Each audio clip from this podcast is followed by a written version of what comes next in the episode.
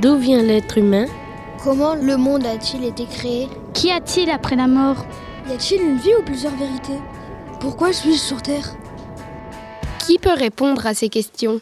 Récit de la création, sommes-nous tous mythos? Une série radiophonique réalisée par les élèves de 6e pour Grande Babel, la web radio du collège Guy Mollet. Épisode 2 Quel déluge Pour répondre aux questions que se pose l'être humain, il y a depuis très longtemps des récits mythologiques, des récits religieux. Ils expliquent notre monde de façon merveilleuse, poétique. Ils nous font aussi réfléchir. Ces textes, parfois vieux de milliers d'années, nous continuons de les lire. Comment cela est-il possible? Comment étaient-ils compris à l'époque? Comment sont-ils compris aujourd'hui? Qu'est-ce qui a changé dans notre façon de les lire? Avec Monsieur Dubois, notre professeur de français, nous avons travaillé sur un de ces textes. Il parle de colère divine, de vie sur Terre et de la possibilité pour l'homme de devenir meilleur. Vous êtes prêts? On embarque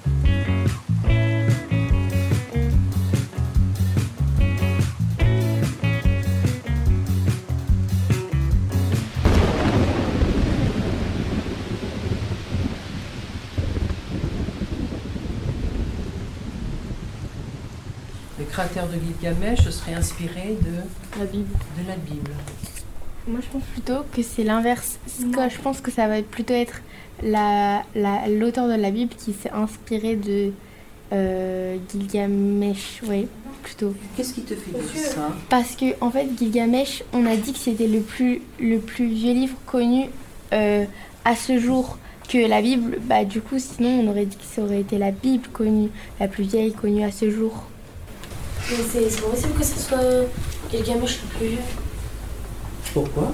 Ah, Parce que la Bible, elle existe depuis je sais pas combien d'années. Depuis longtemps. Alors euh, c'est bah, plus vieux. Parce que la Bible, bah, c'est bien après. Ouais, mais on peut pas dire que Dieu il est moins ancien que les textes de Gilgamesh, vu que la Bible, pour eux, c'est la parole de Dieu. Les Dieu, il est pas moins ancien que Gilgamesh. Le déluge extrait de la Genèse, Ancien Testament entre le 8e et le 2e siècle avant Jésus-Christ. Dieu constate que le comportement des hommes est de plus en plus mauvais. Plein de cruauté, il s'entre-déchire contre sa volonté.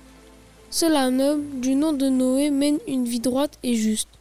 Dieu lui apparaît et lui montre les grandes fautes des hommes, prédisant que l'humanité sera entièrement détruite, à l'exception de Noé qui sera sauvé. Pour cela, il doit construire un grand navire capable de supporter une terrible inondation. Il devra y embarquer toute sa famille ainsi que les représentants de toutes, les espèces animales pour qu'elles ne soient pas supprimées. Sur les conseils de Dieu, Noé se met à construire une grande arche. Lorsque le travail est terminé, il y fait embarquer ses proches ainsi qu'un couple de chaque espèce animale. Lorsque l'équipage est au complet, Noé ferme la porte derrière lui. Dès le moment où la porte de l'arche est refermée, la prophétie s'accomplit. Des pluies torrentielles s'abattent sur la terre pendant 40 jours et 40 nuits. Les eaux submergent tout, détruisent tout, tandis que l'arche de Noé flotte. Les habitations, les plantations, le bétail, les populations, les fleuves, les montagnes disparaissent sous les flots. Lorsque la pluie cesse, le navire est totalement entouré d'eau. Aucune terre ferme n'est visible à l'horizon, ce qui suggère que toutes les terres sont englouties.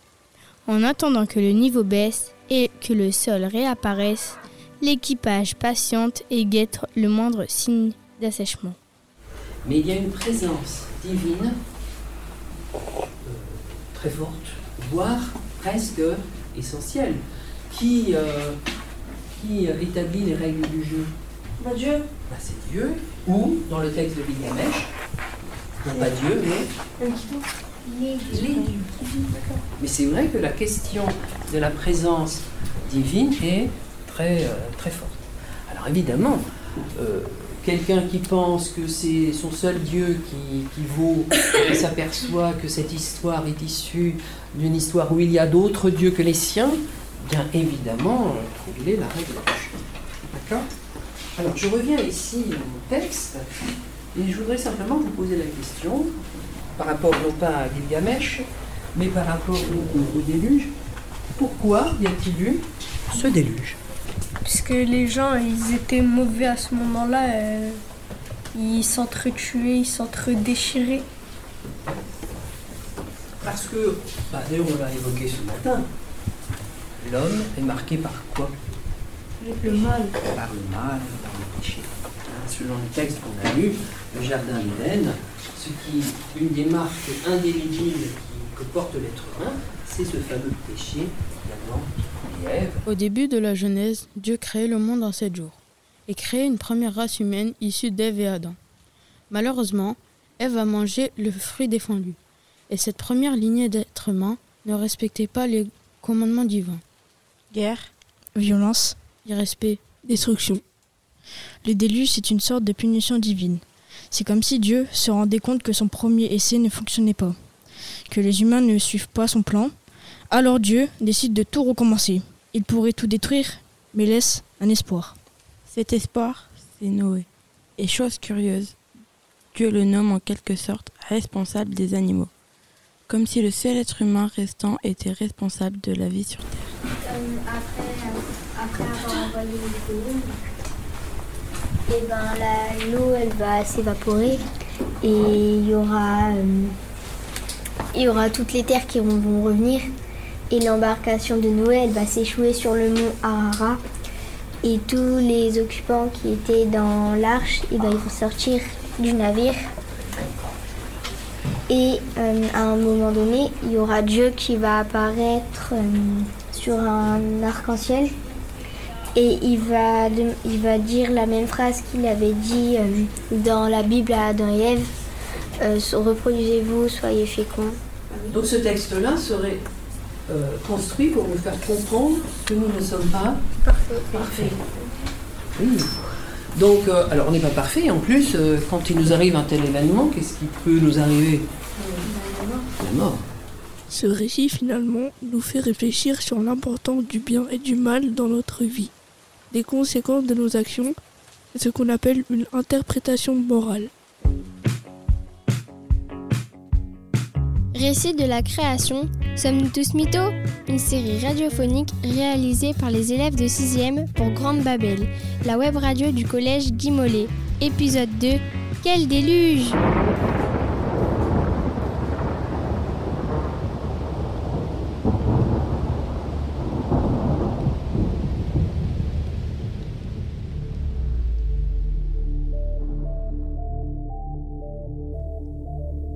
Pour tenter de savoir s'il existe une terre émergée, Noé libère d'abord un corbeau. L'oiseau, après un certain temps, n'ayant pas trouvé de lieu où se poser, revient vers l'arche. Puis, Noé envoie une colombe. Elle aussi finit par revenir. Sept jours après, Noé lâche une deuxième fois la colombe qui, à son retour, rapporte une petite branche d'olivier. C'est le signe que les eaux ont baissé. La troisième fois, la même colombe ne revient pas. Elle a donc trouvé un lieu où se poser. Arrive enfin le jour où la terre ferme, ferme réapparaît aux yeux de Noé. L'embarcation échoue sur le mont Arara et ses occupants sortent du navire, tandis que les eaux retrouvent leur niveau initial. Les survivants sortis de l'arche se réinstallent sur la terre ferme. Noé offre, offre un sacrifice à Dieu qui lui redonne les mêmes consignes qu'à Adam et Ève. Soyez féconds et multipliez-vous. C'est alors que les nuages s'écartent et qu'un magnifique arc-en-ciel apparaît. Dieu parle à Noé et désigne cette image de l'arc-en-ciel comme le symbole de l'alliance qu'il veut établir avec les hommes. Il s'engage à ne plus détruire l'humanité. Tiens, une colombe avec une branche d'olivier. C'est ce qu'on voit sur notre carnet de correspondance. Aujourd'hui, c'est un symbole universel d'espoir et de paix. L'idée qu'un monde meilleur est possible. Donc la responsabilité dont il est question euh, dans la Bible, hein, la responsabilité des êtres humains, on la retrouve encore aujourd'hui. Bien sûr. La liberté qu'a l'être humain de faire quoi? Ce qu'il veut. Mais est-ce qu'il peut faire ce qu'il veut? Non, parce qu'il y a des choses impossibles. Comme quoi, par exemple? Euh, comme euh, anéantir toute la planète. Enfin, C'est pas dans son intérêt. Ouais. Le récit d'un monde recouvert d'eau ne se trouve pas uniquement dans la Bible. On le retrouve déjà dans l'épopée de Gilgamesh, plus de 20 siècles avant Jésus-Christ. On le retrouve aussi dans le récit de Popol Vuh, en Amérique centrale, dans le Mahabharata indien. Dans la mythologie grecque, plus tard, on le retrouve dans des textes religieux comme le Coran. Sans parler de la culture à travers les siècles jusqu'à aujourd'hui. Peinture, vitraux, statues, dessins animés, jeux vidéo, films, séries. Nombreuses sont les œuvres qui parlent d'un monde entièrement recouvert d'eau. Ponus sur la falaise, Subnautica, Waterworld. On n'a donc pas fini de parler du déluge.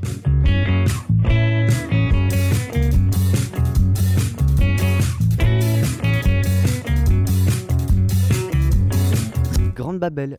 Depuis toujours, selon ses connaissances et ses croyances, l'être humain a voulu comprendre le monde qui l'entoure.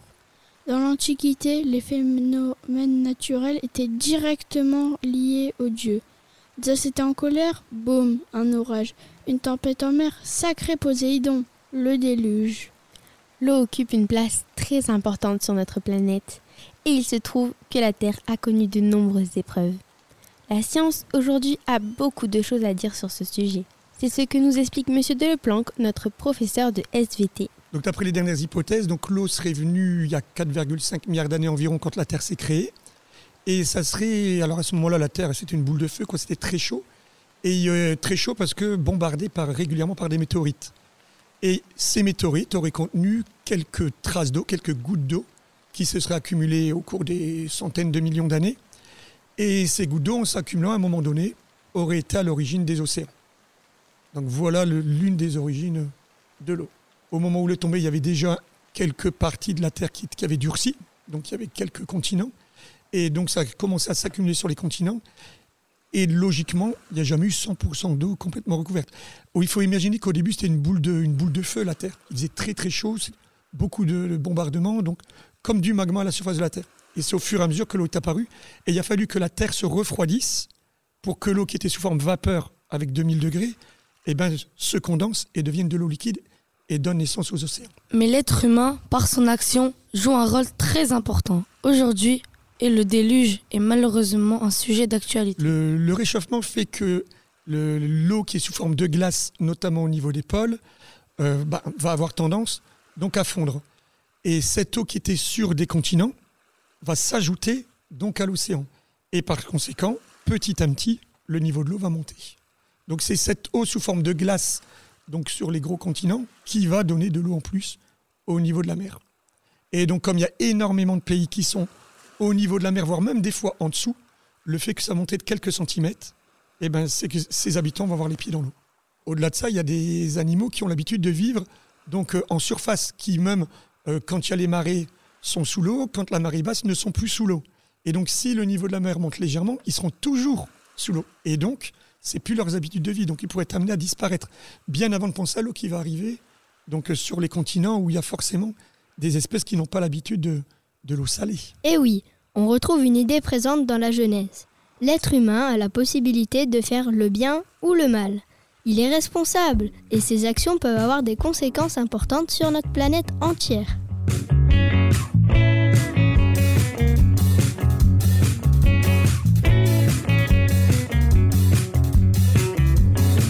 Grande Babel. Voilà, on retrouve la terre ferme.